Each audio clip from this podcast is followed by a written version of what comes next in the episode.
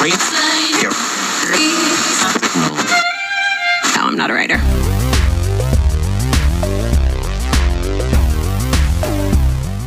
No estoy confundida, solo soy bisexual. La secundaria fue la peor época de mi vida. Siento que no encajo en ningún lado. Me corrieron del trabajo por ser lesbiana. Ya no quiero fingir con chicas. Siento que este cuerpo no es mío. Mis padres me aceptan y dicen que me aman. Salir del closet fue lo mejor que me ha pasado. ¿Cómo se lo confieso a mis padres? Para mi hermano, soy su hermano. Ayer mi novio cenó en casa con mis padres. Amo lo que hago, siendo lo que soy. Bienvenidos al podcast No, soy, moda.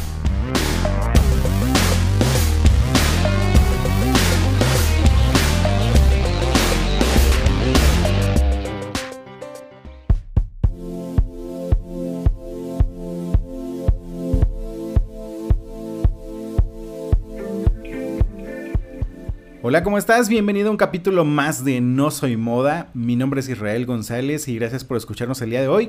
Hoy tenemos a un gran, gran, gran invitado. Un in- invitado que además de toda la historia que nos va a contar, hace podcast. Su podcast se llama Transfilosofía. Habla de filosofía, de sexualidad, de autismo y bueno, me imagino que de cualquier otro tema que se le atraviese. Además, tiene una maestría en sexualidad, o sea que tenemos mucho tema el día de hoy. Él es Dante Gabriel. Dante, bienvenido a No Soy Moda. Ay, muchas gracias por la invitación. Me siento halagado y un poco nervioso. Es la primera vez que me entrevistan en un podcast. Y eso que haces podcast. Ah, sí, pero el vis a vis nunca lo había tenido, o sea que es diferente. ok, es- esta es tu primera vez entonces. Sí. Oye, a ver, cuéntanos, ¿quién es Dante Gabriel? Ay, pues Dante Gabriel, ¿quién es? Pues es una persona muy retraída, eso sí, o sea, no tiene muchos amigos, es una persona muy hermética, que hace podcast, juega, este, hace, tiene un canal de YouTube que es un pozole, que solamente tiene 83 suscriptores. Ajá. y que es activista también cuando se presenta la oportunidad. Y nada más, o sea, y un filósofo en proceso, soy licenciado también en filosofía y pues soy un filósofo en proceso. Denostado por mi gremio, por supuesto, por ser una persona disidente. ¿Por qué denostado? O sea, ¿cuál, es, cuál sería el inconveniente? Nah, pues ellos son muy academicistas, muy, muy puristas, ¿no? Los tienen que hacer muchos papers o más bien documentos, ensayos y demás. Siempre la misma mecánica, hacer con, ir a congresos, hacer una maestría, un doctorado y se acabó para hacerte de un nombre. Pero yo empecé a notar esto, que eso estaba mal, porque pues nadie pela la filosofía, en realidad a nadie le importa ahorita en estos tiempos. Dije, necesito hacer algo más dinámico, algo más fluido y alguien que sí estudió la carrera, porque hay muchos youtubers pseudointelectuales que se agarran de la filosofía, pero realmente no, no, no tuvieron esa carrera. So, dije, hay que hacer algo. Entonces, desde ahí. Y de hecho, eh, me imagino que también por eso existe transfilosofía. Así es, fue una idea, digo, ¿qué hago? Pues eh, me, me voy a actualizar, o sea, poner la filosofía tanto en la sexualidad, que es un tema que todo quieren, todo mundo supuestamente maneja, pero es uno de los más abandonados y mal interpretados de todos, y aparte, pues los temas más actuales, ¿no? O por decir así, más escandalosos de las redes sociales. Ok. Em, Dante, platícame. ¿Desde pequeño eres consciente de tu sexualidad y de ser transexual? Pues mira, yo soy del 91. En lo- los 90 pues no había referencias de nada, ¿verdad? Entonces pues yo sabía desde los cuatro años que no, pues que no cuadraba, ¿no? O sea, yo hacía lo que me decían porque pues eso era, ¿no? Nunca realmente me llegué a cuestionar hasta que un día tuve siete y dije, yo no quiero ser niña, pero igual seguía con mi vida porque pues eso es lo que era. Pero había esa inconformidad, ¿no? Yo no, no conocía el término ni nada, y mucho menos en este país tan machista y tan cerrado. ¿Cómo van a hablar de, de, de, trans- de transexualidad? Principalmente a finales de los, noven- de los 90, principios de los 2000. O sea, no, no había ninguna referencia. Y pues yo seguía como vida normal, incluso dije, pues soy, les, soy lesbiana, ¿no? Porque eso era, ¿no? O es gay o lesbiana, eso es lo único que había. No había más dentro de la cultura popular. Y una, una vez que tú a los siete años dices, ok, esta parte como que no me agrada, Eh, ¿A qué edad entra la palabra transexual a tu vida y deja de ser, por ejemplo, el, el término de lesbiana? Mm, la palabra transexual, cuando yo lo acepté ya, decir, bueno, esto es, esto es, pues, ¿qué te digo? En años muy recientes, cuando cumplí 25. Así. Ok. Em, obviamente tu familia, eh, supongo que notó ciertas conductas que no eran las que ellos esperaban. Mm, sí, em, pero bueno, sí, este, de hecho me decían mucho que no fuera la sección de hombres, que no fuera a comprar cosas de hombre, por así, ropa y eso. En los juguetes no les hacía mucho problema porque ah, son juguetes y ya, pero en la, en la expresión sí, ahí sí es cuando me detenían y oye, no, no uses eso. Pero igual lo dejaban pasar como una etapa, no se, ah, se le va a quitar o algo así. El tema con la ropa, ¿cómo lo manejabas? Pues usaba, quería como por decir, eh, emular ropa como más andrógina, o sea, que no fuera tan femenina. O sea, nunca me acerqué a lo femenino totalmente. Sí lo hice por fiestas y eso que apunta el vestido y así, porque eso era lo que se usaba. Pero yo siempre trataba en mi, en mi expresión diaria de ser andrógina. Ok. O sea, buscaste un punto intermedio, te sentías cómodo, y no te sentías tan agredido con, el punto este, extremo, ¿no?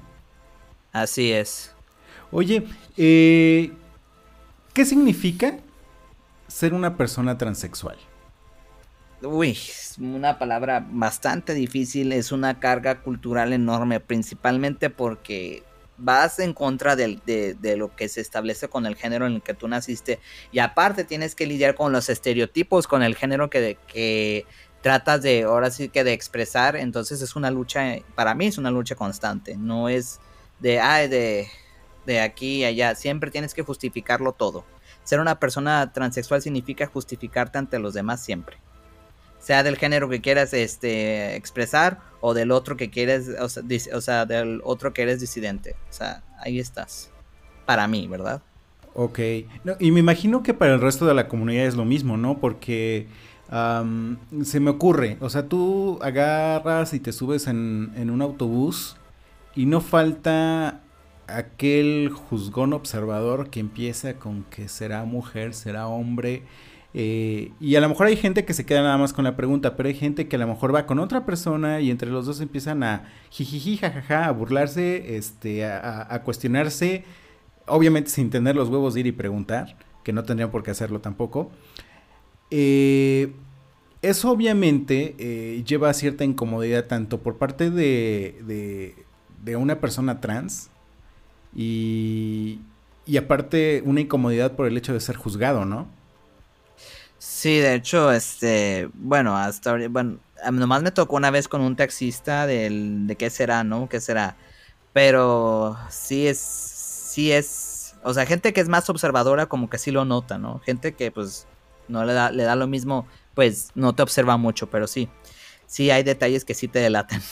Así que pues eso es inevitable. Oye, ¿y cómo ha sido la actitud y actividad de tu familia para contigo? Uy, esa es la parte más escabrosa de todo, más que en la que más que en lo social, que eso me viene guango, o sea, la familia sí ha sido muy indiferente, muy violenta. ¿Para qué voy a decir? Voy a echar mentiras, sí, o sea, yo no tengo apoyo de mi familia en lo absoluto. No me han corrido, pero tampoco es, me están constantemente atacando de que me voy a morir de cáncer y eso por el tratamiento, así. Sí, es verdad que he subido de peso, también eso es cierto, pero no me voy a morir de eso. ¿Qué tal si me muero de otra cosa? No lo sé pero me atacan por eso, principalmente por la expresión, o sea, dicen, pues tú sientes lo que sientes, tú sé, o sea, me hablan hasta en pronombres femeninos y por mi otro nombre, o sea, es una constante violencia, ¿no? Sé discreto, no digas nada. ¿Para qué te ponías hormonas? ¿Para qué te vistes así? Hay muchas mujeres lesbianas femeninas que no sé qué, y así. Están en esa dicotomía y nadie los va a sacar de eso. O sea, hasta ahorita no han entendido que tú eres una persona trans y que no eres lesbiana. Así es, no han entendido, no lo entenderán nunca, yo pienso. Yo no tengo esperanzas, ya, ahora sí que las perdí con ¿Tienes hermanos? Sí, sí, tengo hermanos. Eh, se me ocurre que por brecha generacional, obviamente, a lo mejor para los papás el tema es difícil, pero para con los hermanos. Pues digamos que hay un término que se llama ignorancia por omisión. Uf. O sea, sí saben, pero no les interesa. Sí, y hay una hermana que me apoya a medias. A medias porque no quiere quedar mal con mis papás también. Ok. O sea que el peso y opinión de los papás es muy fuerte. De hecho, bastante. Wow. ¿Quién eh, de tu familia o amigos es quien realmente te ha apoyado? Porque supongo yo, pienso que con esta perspectiva de, vida, eh, el hecho de ser transexual, obviamente necesitas el apoyo de, personas, ¿no? No creo que sea una labor fácil ir por la vida este, siendo transexual y, no contar con alguna red de apoyo. ¿Tú la tienes o cómo has manejado esto socialmente? Mira, digamos que sí y no, porque sabemos que en los tiempos de ahorita, bueno, al menos aquí en México, a mí nunca me ha tocado decir, oye, solamente una vez, pero pues como a medias, ¿no? Decir, oye, te corran de, de, tu casa, vente a la mía. Eso no sucede, ¿eh? Esa red de apoyo no la tengo. Pero pues tengo red de apoyo más por personas cis que por personas trans. Eso es lo irónico, ¿no? Eso se me hace muy, muy chistoso, ¿no? Que se supone que las personas trans comprenden lo que es el camino. Y pues no, aquí en mi estadio la verdad son muy, son muy blandengues, muy, muy flojos en ese sentido. Me vale madre tu vida. Yo, si mi círculo más cercano está bien, qué bueno, y tú jódete. Así. Eh, eso me lleva a otra pregunta. Fíjate que apenas eh, en uno de nuestros programas eh, cuestioné un poco sobre el hecho de si somos o no somos comunidad. En base a tu experiencia, ¿existe la comunidad LGBT? Existe la comunidad en cuanto tengas billetes. Es triste, pero así es. Mientras tengas dinero, todo el mundo te va a hablar, te va a cobijar y va a decir que eres su amigo. Así. Y Ahora, dentro de la comunidad, evidentemente tú has sido discriminado. Oh, claro, porque yo soy violentado y a los a mis compañeros trans, de, yo estoy hablando de trans masculinos, pues evidentemente no, son seres privilegiados que su familia los abraza y los cobija, pero a mí no. Entonces, desde no tiene la misma vivencia que ellos y aparte pues ellos no tienen autismo, esa es otra. Ok, ahora vamos con, con ese tema adicional a ser este, un chico trans, que ya de por sí en el tema, en el término social es demasiado cabrón manejarlo. Eh, yo creo que existe muchísima discriminación y eso es algo con lo que este programa trata de luchar. El hecho de que veamos una realidad y disminuyamos la discriminación. Contigo le sumamos el hecho de, de ser una persona autista. ¿Qué tanto se complica el tema de la discriminación contigo? No, es difícil, es cuádruple, porque mi manera de entender el mundo no es la misma que la, nosotros usamos el término neurotípico para referirnos a las personas no autistas. Eh, los neurotípicos, pues son, mm, vaya, son muy diferentes y muy contradictorios. Y eh, yo he sabido emular, porque a mí no me protegieron de, ay, no, a mí me echaron al mundo y así vete. Pero sí, o sea, entender el mundo percibirlo como ustedes y entenderlo a mi manera sí es muy conflictuante, especialmente en las maneras sociales, en la manera de tener tacto, de no ofender y todo este tipo de cosas. En la interacción social sobre todo. Ok. Es lo más Bastante fuerte.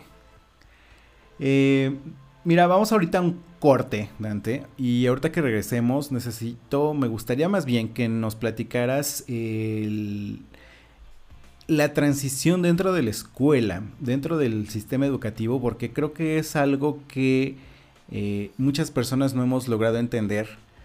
¿Cómo es tu vida de estudiante? ¿Cómo es tu vida social dentro de una escuela en la cual obviamente va muchísima gente de tu edad, muchísima gente más grande, muchísima gente más chica? Este, dentro de una institución educativa y, cómo es cómo es manejarte dentro de ese, de ese círculo, ¿va? Pues eso lo platicamos ahorita que regresemos del corte. ok. Va que va. Recuerda que estás en No Soy Moda. Regresamos. No te desconectes. Enseguida volvemos con No Soy Moda.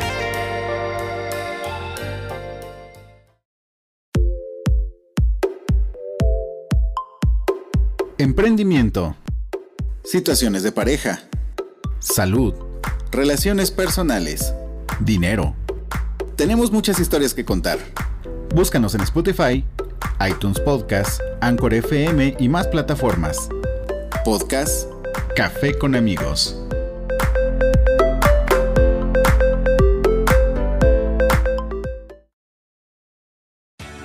Deja de romperte la cabeza. La tecnología no tiene por qué ser algo complicado. Haz de la tecnología un aliado.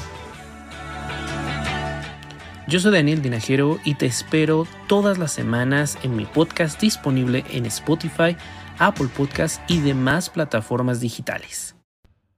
Hey, ya volvimos. Esto es No Soy Moda.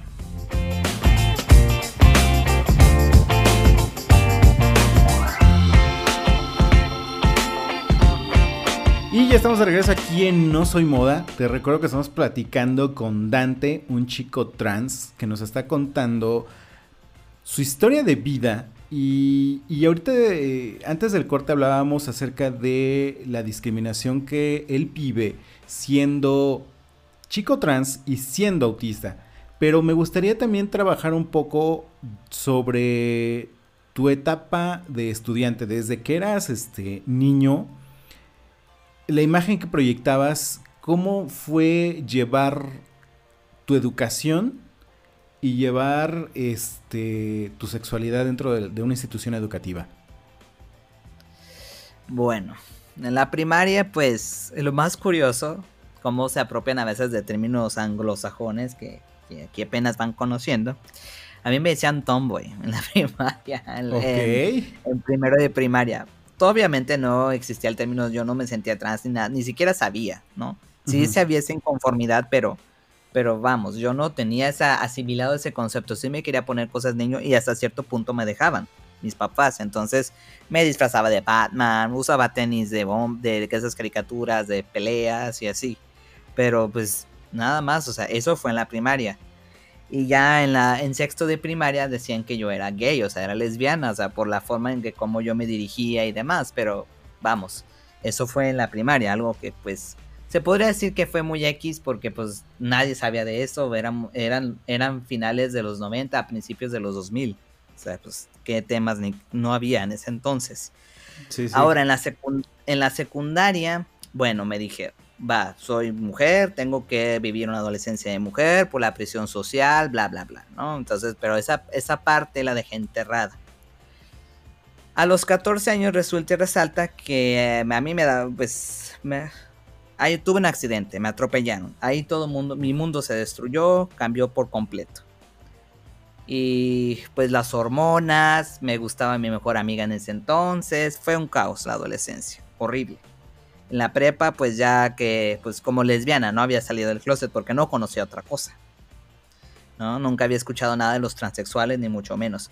Aunque hubo una compañera que recuerdo, estábamos en primero de preparatoria, que me decía que no, tú eres niño. A lo mejor había escuchado ella lo del trans, pero pues yo no sabía. Y okay. no le tomé en cuenta. Entonces, pues bueno, así pasó, ¿no? Digamos que mi etapa más de la primaria a la preparatoria fue como pues como, como persona lesbiana, por así decirlo. Uh -huh. Ma con tendencias masculinas. O sea, no tomboy. En la universidad también, ¿no? O sea, salí del closet ya casi casi acabando la carrera como lesbiana. Pero para ese entonces tuve un choque muy fuerte. Eh, ya cuando había salido de la universidad y estaba en, ese, en esa etapa de qué voy a hacer con mi vida. Llega una persona y me cambia todo y ahí es cuando me empezó a leer de hecho, hay un libro que quiero recomendar. Muy, este libro es gay, es un libro para adolescentes, pero para personas adultas también, porque es muy fácil de digerir eh, los temas. Eh, Entonces, ¿cuál es el libro? Me este, este, libro es gay. Ok, Así de se acuerdo. Llama. Es un libro muy interesante, muy interactivo. Entonces dije, bueno, aunque fuera para adolescentes, dije transexual. Aún así, ya había escuchado el término, pero como que esquivaba esa realidad, ¿no? Entonces fue en mi primera marcha en Tepic, donde vi a una persona transexual por primera vez, una mujer trans que ya llevaba mucho rato en el activismo y me di cuenta de ese término, ahora sí tal cual. Y fui uniendo las piezas, fui viendo videos también, videos obvio anglosajones, uh -huh. de personas, de hombres trans, gringos, y así fui uniendo hasta que dije, bueno, esto es lo que soy. En sí no tuve problemas en la vida escolar porque pues no me hizo mucho mella el término. El problema fue ya cuando quise cambiar mis papeles, sobre todo la titulación. De hecho yo soy la primera persona del estado en titularme eh, de la licenciatura en filosofía. Así que ahora sí que les abrí el camino a los demás.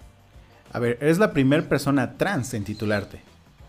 Sí, en titularme, sin haber salido del estado, sin haber ido ese, ese, título ya salió con tu nombre, con tu identidad y todo. Con ese título salió con mi nombre, así es. Wow. Pero obvio, hubo un inconveniente. Decía todo el proceso. Dije, a ver, a ver, no, esto es algo muy mío, muy privado. ¿Cómo va, va a decir quién era antes? Entonces, ahorita por la pandemia se detuvo todo este trámite. Y ahora tengo, y ahora pues a esperar en eso estaba, en corregir mi título ya sin esas cosas. O sea, un título normal como la gente normal lo tiene, ¿no? Supuestamente normal. A ver, eh, analicemos esta parte. Eh, creo que me suena bastante interesante. Eh, la institución educativa o quien te expide ese título se, se dio la tarea de poner tu antecedente y poner tu nueva personalidad dentro de tu título. Así es, exactamente. Wow no sé, no se me ocurre que un título venga preparado con los campos para digitalizar toda esta información, ¿o sí? pues obvio no, menos en este estado. O sea, hubo, alguien a quien le hizo mucho ruido hacerlo y, tenía que dejarlo bastante claro. O, qué pasó por la, cabeza de esa persona? Ay, pues ahorita, fíjate, es, ahorita que lo comentas, o sea, existían muchos, es que ya te hicieron juicio, no, a ver, espérate ya fue aprobado como algo administrativo, no hay juicios de nada. O sea, tú me tienes que entregar mi papel como es y no tienes que preguntar nada, porque yo, pues obvio, tienes que llevar un papel por cuál y tal, pero ahí te lo dicen, no tienes que volverlo a poner. Pero lo acepté así porque a mí ya me urgía, porque en la maestría pues te piden el título de licenciatura. Entonces acá me estaban picando por el otro lado, decir, oye, ya apúrate, y eh, pues no podía pelear, no me podía poner a pelear con los de la universidad porque ni siquiera había una reforma. Eh, pero ahora soy la persona que peleó por el título, así que si hablan de mí en la universidad, pues ya saben quién soy. O sea, más bien les abrí las puertas a los demás. Exacto, estás haciendo una, una transición bastante interesante. Así es. Oye, duda, duda general, eh, y, a lo mejor muy pocas veces se nos explica este tema. Pero, ¿cómo es el, el uso de un baño público para un chico trans? Eh, ¿Qué tan complicado llega a ser esto? Es, eh, es horrible, horrible. O sea, el hecho de ser hombre cis u hombre o lo que sea no significa ser cochino. ¿Sí me explico? Claro, por supuesto. O sea, los baños están asquerosos. O sea, uno, dos o tres que he ido, bueno, están decentitos y pues me meto al, al otro baño. O sea, porque yo no quiero hacer esas cosas que se llaman packers, ¿no? Como penes falsos y eso, porque pues no, o sea, ahí se... No, pues no, no respira la cosa, o sea. bueno, yo, yo pienso así, ¿no? Entonces para mí sí ha sido complicado este usar los baños de, de, hombres, ¿no? Y de las mujeres pues ya no puedes entrar tampoco. Entonces así de que sí, sí me ha traído muchas complicaciones eso. Porque los baños definitivamente están horribles. El baño de, mujeres obviamente no lo puedes utilizar porque tu apariencia es masculina, entonces tienes que irte al baño de los hombres. En el baño de los hombres no tienes problemas de discriminación, pero sí problemas de higiene. Así es. No, una vez sí me, iban a me iba a golpear un, señor, pero pues por una tontería. De hecho estaba jugando con una amiga a pintarnos los labios, ¿no? Y yo no me lo había quitado bien. Ajá y me va viendo por el espejo, no, ¿qué quieres conmigo? Y que no sé qué, no, dije, aquí me van a golpear. Y como yo no soy muy fuerte, que digamos, no tengo mucha fuerza ni motricidad, entonces dije, no, pues, ¿qué voy a hacer?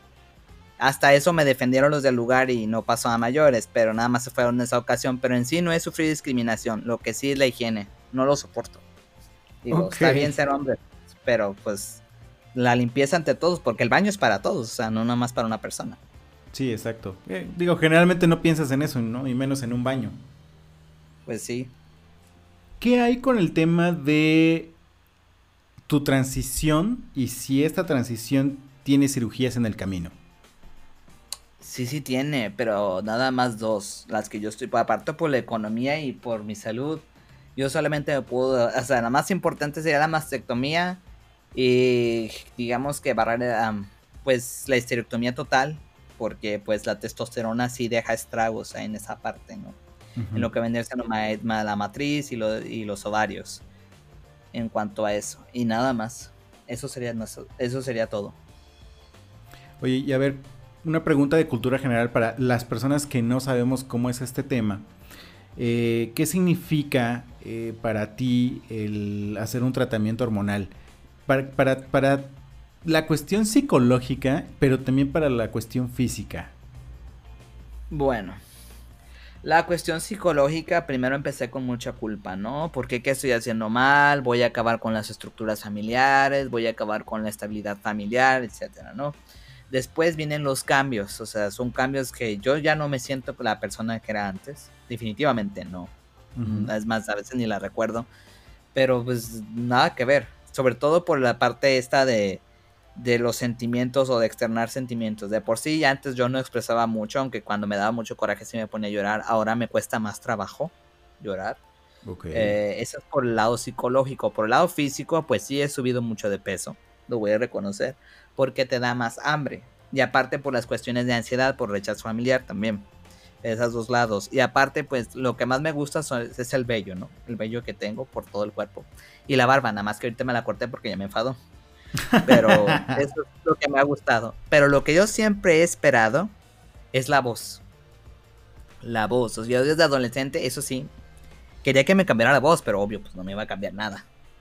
Pero la voz, el cambio de la voz fue lo que más me ha gustado de, este, de, tomar la testosterona. ¿Tu voz todavía puede engrosar más o ese es el límite que tienes ya hasta ahorita? Yo creo que este es el límite que ya tengo, porque ya llevo, voy, a para tres años y no he cambiado más. Así que yo pienso que yo llegué en mi límite. Se dice que una persona trans que ya está en un tratamiento tiene una esperanza de vida de hasta 35 o 40 años. ¿Esto es cierto? Ah, a eso se refiere principalmente a la cuestión de discriminación, de rechazo. Claro, no quiere decir que no te pegue una enfermedad como un cáncer o eso, no estás en nada, o te mueres de un accidente. Pero eso, a eso más se refiere a eso, pues, a la depresión, porque yo también he tenido pensamientos suicidas y decir, bueno, ¿para qué existo si mi familia, que se supone que me debe proteger y cuidar, y todo, les vale, les vale, o sea, no les importa. Es más por eso por la depresión y la tendencia al suicidio. Oye, a ver, se me ocurre esta pregunta. Em, ¿Por qué siendo que vives todo este tipo de discriminación, todo este tipo de depresión, ¿por qué no, ahora sí que por qué no quedarte como estabas? ¿Y por qué enfrentarte a una realidad que, uno, es demasiado pesada para ti por el hecho de aceptar eh, una condición diferente? Y dos, más difícil aún el aceptar una condición social diferente. Eh, ¿Por qué someterte a, todo este, a toda esa transformación? Porque dije, bueno, cuando te hice esto, ¿no? Tengo 26 años. ¿Cuánto me quedan para los 40, 20? ¿No? Si es que llego. Y por esta pinche pandemia, quién sabe, ¿eh? Ay, perdón. Pero sí. O sea, dije, ¿cuánto tiempo me queda de vida? ¿Qué tal si me muero ahora? Si me muero mañana? Quién sabe. Entonces me voy a arrepentir de no haber hecho lo que yo quería, a pesar de no sabía qué tan difícil iba a ser, es muy difícil. A veces sí me arrepiento de, me arrepiento en el sentido de, bueno, es que si no lo hubiera hecho, pero digo, no, no, no, no. Los demás sí tienen derecho a vivir sus vidas, todas madreadas y todo lo que sea, según en la normalidad. Y yo me tengo que estar reprimiendo por darle gusto a otros. Dije, no, no más. Ok. Dante es feliz a medias. ¿Para qué te voy a mentir? ¿Qué le hace falta para ser feliz? Me imagino la, la validación como adulto delante de mi familia. Eso es lo que me hace falta para ser feliz. No feliz, porque la felicidad en sí no existe, son, son momentos. Pero sí, más bien estable, ¿no? Decir, bueno, este soy yo y ya, o sea, no tener que justificarme por todo y para todo. Y luego me van a decir, oye, ¿por qué no eres independiente? Porque una persona con autismo, el 80% de las personas con autismo están desempleadas. Así que, pues, ya te imaginarás. ¿Tú, ¿Tú has tenido empleos? Sí, tuve uno. Fui al programa de AMLO, Jóvenes Construyendo el Futuro. Fui asistente de investigación, a Chichincle, psicólogo y todo lo que tú quieras. De una doctora, de una agrónoma. Entonces, pues fue un año y pues sí, fue diferente, ¿no? Contar el, con el dinero para pagarme mi testosterona, tal cual y así. Eso fue lo que más me gustó. Ese, ese programa eh, dura un año, es un, programa de becarios. Eh, Así es. Independientemente de ese programa, ¿cómo es que tú has financiado tus tratamientos, tu transición? ¿Cómo es que, consigues la plata para hacerlo? Bueno, a mí pues ahorita me están, bueno, se puede decir que me están manteniendo por la, pandemia y por la falta de empleo. Y de ahí agarro, de lo que me dan, yo ahorro para poder sacarlo de la testosterona. Ok. Ahora, hablemos un poco de la discriminación eh, vista desde la comunidad. Me gustaría que nos compartas alguna reflexión de cómo tratar este tema. Eh, digo, ya de por sí vivimos en una comunidad eh, o somos parte de una comunidad discriminatoria, pero también muy discriminada. Eh, sobre todo más la comunidad transexual. La comunidad transexual, aparte de ser discriminada, es muchísimo más violentada. Eh, al grado de que, pues bueno, este, hemos tenido muchísimos, muchísimos casos en México que resultan en muerte, ¿no? ¿Tú qué palabras o qué reflexión podrías regalarnos para hacer un poco de conciencia en que si ya de por sí estamos jodidos por la discriminación, ¿por qué discriminarnos dentro de la comunidad? Hay una palabrita que me enseñaron en maestría, que la mencionan mucho en internet, que se llama interseccionalidad. Cuando tú aprendes eso, ya tu panorama cambia. Por decir, bueno, pongamos que soy una persona trans, mi condición es esta, mi condición es aquella entonces, pues ya cuando empiezas a hacer práctica dentro para ti mismo y después la empiezas a hacer hacia los demás, es cuando ahí te das cuenta. O sea, hay que tener un pensamiento interseccional, porque no solamente soy yo, también son los demás con sus circunstancias. No puedes juzgar por decir así, bueno, ay, es transexual, le fue bien y ya, y todo nos va a ir igual. No, claro que no. O es gay, le fue igual. No, claro que no. O sea, depende mucho de, las circunstancias en las que te desenvuelvas. Entonces, si pensamos de forma interseccional, nos va a cambiar más la percepción. Esa es la reflexión que yo les dejaría. Ok, Dante. Y por último, ya este, para cerrar esta entrevista, eh, algo fuerte, pero creo que es muy importante compartir también. ¿Qué le puedes decir a esos padres que necesitan entender que su hijo es transexual. ¿Cómo, cómo ayudarlos? ¿Cómo decirles, oye, o puedes leer esto, o puedes investigar, pero también puedes amar a tus hijos? ¿Cómo, cómo, cómo, hacérselo saber? Pues primero preguntarles si comprenden lo que es el amor incondicional. ¿no? Si lo comprenden realmente qué es el amor incondicional, porque muchos, ah, yo te quiero, sí, pero ¿hasta dónde? Porque si rompe las estructuras del género, rompe las expectativas de los padres, entonces, ¿de verdad va a haber amor o va a haber condicionamiento? Desde ahí vamos empezando, ¿no? Si realmente tienes amor incondicional por ese hijo o esa hija o ese hijo. Y ya después viene todo lo demás. Porque sin amor incondicional no creo que se pueda hacer mucho aunque muchos papás piensen que lo tienen, no es cierto. Tus prejuicios están antes del, amor incondicional. Así es. Wow. Dante, de verdad, qué gran, gran programa nos acabas de regalar. Eh, me dejas pensando muchísimo.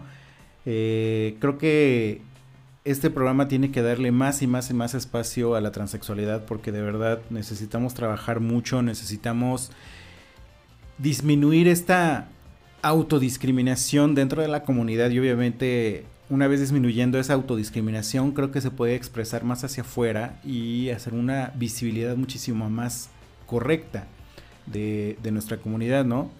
Este, digo, muchísimas gracias por tu historia, por tu entrevista y nada más por último, dinos dónde te podemos escuchar, localizar, seguir, redes sociales, etcétera. Bueno, tengo una fanpage que se llama Filosofía Práctica. También está la fanpage de Transfilosofía en Facebook. Ok. Replicante ele- eléctrico, replicante eléctrico eh, de en YouTube. Ahí me pueden seguir. ¿Y tu podcast? ¿En qué plataformas lo encuentras? ebooks, Spotify, iTunes, Google, iHeart, en esas, en todas esas. Perfecto. Pues Dante, muchísimas gracias por esta entrevista. No, a ti por invitarme. Listo, muchísimas gracias amigo. Y a ti gracias también por escucharnos. Eh, recuerda que si nos estás escuchando en iTunes Podcast, regálanos un comentario, regálanos cinco estrellas. Recuerda que esto nos ayuda a llegar a más y más personas. E historias como esta necesitamos, por favor, que lleguen a más gente. También recuerda seguirnos en nuestras redes sociales, Instagram como arroba no soy moda guion bajo podcast, en Twitter como no soy moda guion bajo P y en Facebook nos encuentras como no soy moda el podcast, ¿sale? Muchísimas gracias por escucharnos. Recuerda, esto es No soy moda. Bye.